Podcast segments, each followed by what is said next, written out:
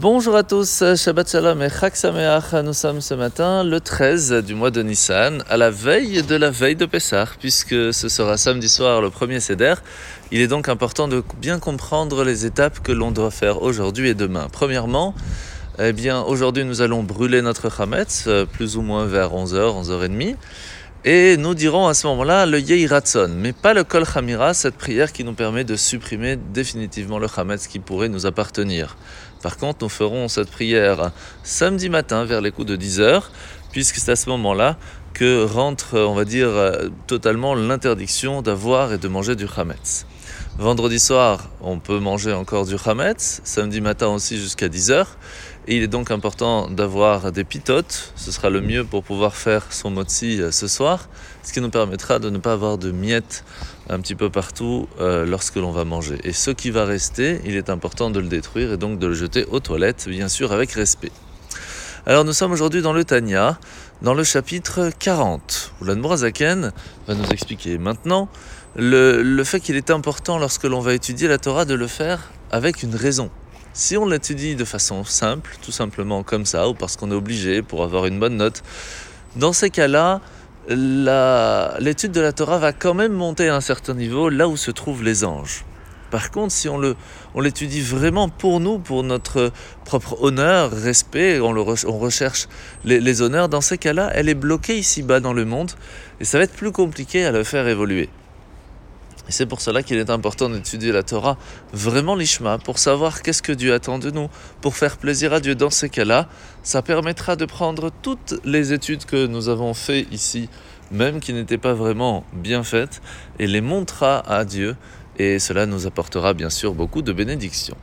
La mitzvah de ce matin, mitzvah positive numéro 247, lorsqu'une personne voit une autre personne en train de courir pour essayer de tuer quelqu'un on se rend compte que quelqu'un est en train de préparer tout ce qu'il faut pour assassiner une autre personne. Dans ce cas-là, nous devons l'arrêter. Nous avons cette obligation, et même s'il faut le tuer, on doit le tuer pour ne pas qu'il enlève la vie à une autre personne. Mise négative numéro 293, 293, c'est l'interdiction d'avoir de, de la miséricorde pour celui qui est en train de préparer un assassinat. On se doit de lui enlever la vie pour ne pas qu'il fasse du mal aux autres. Mitzvah négative numéro 297, 297, c'est tout simplement l'interdiction de l'ota amod al dam re'echa. Ce qui veut dire que si on voit quelqu'un qui est en danger de mort, on ne peut pas dire ah j'ai rien vu, euh, ah, il est en train de se noyer, c'est pas mon problème. Ça c'est totalement interdit. On doit de tout faire pour le sauver. Bien sûr, si vous savez pas nager, ça sert à rien de vous mettre en danger pour cela.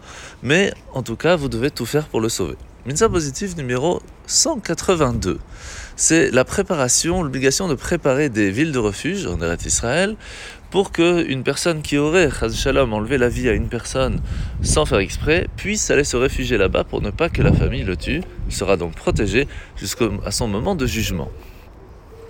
Je voudrais aussi vous rappeler qu'aujourd'hui nous sommes le jour de l'Aïloula du Tzemar Tzedek, qui était un rabbi extraordinaire. Déjà à l'âge de 12 ans, il écrivait des, des chidushim sur, sur la Torah assez extraordinaires. Et il nous a transmis pas mal de choses, comme le livre de Derech Mitzvotecha, comment faire les mitzvot convenablement. Et beaucoup de fois, il nous rappelle sur la Havat Israël. Le fait de se rappeler que nous faisons tous et toutes partie d'un seul corps et que lorsque quelqu'un a mal, c'est tout le peuple juif qui, qui empathie et inversement lorsque tout va bien. Et c'est pour cela que si nous-mêmes, nous arrivons à comprendre que nous ne sommes pas parfaits, cela peut aussi arriver aux autres. Et pour finir la paracha de la semaine, paracha de Tzav, nous nous rappelons aujourd'hui que c'est pendant sept jours que le Cohen va devoir euh, faire les sacrifices. Pourquoi Parce que pendant six jours, on va devoir travailler, le sept jours se reposer. La même chose pour le monde, pour que Mashiach arrive. Sachez qu'il est important tous les jours de se rapprocher vers Dieu pour qu'on puisse vraiment en profiter le jour du Shabbat. Shabbat Shalom, et Chag Sameach, Pesach Sameach.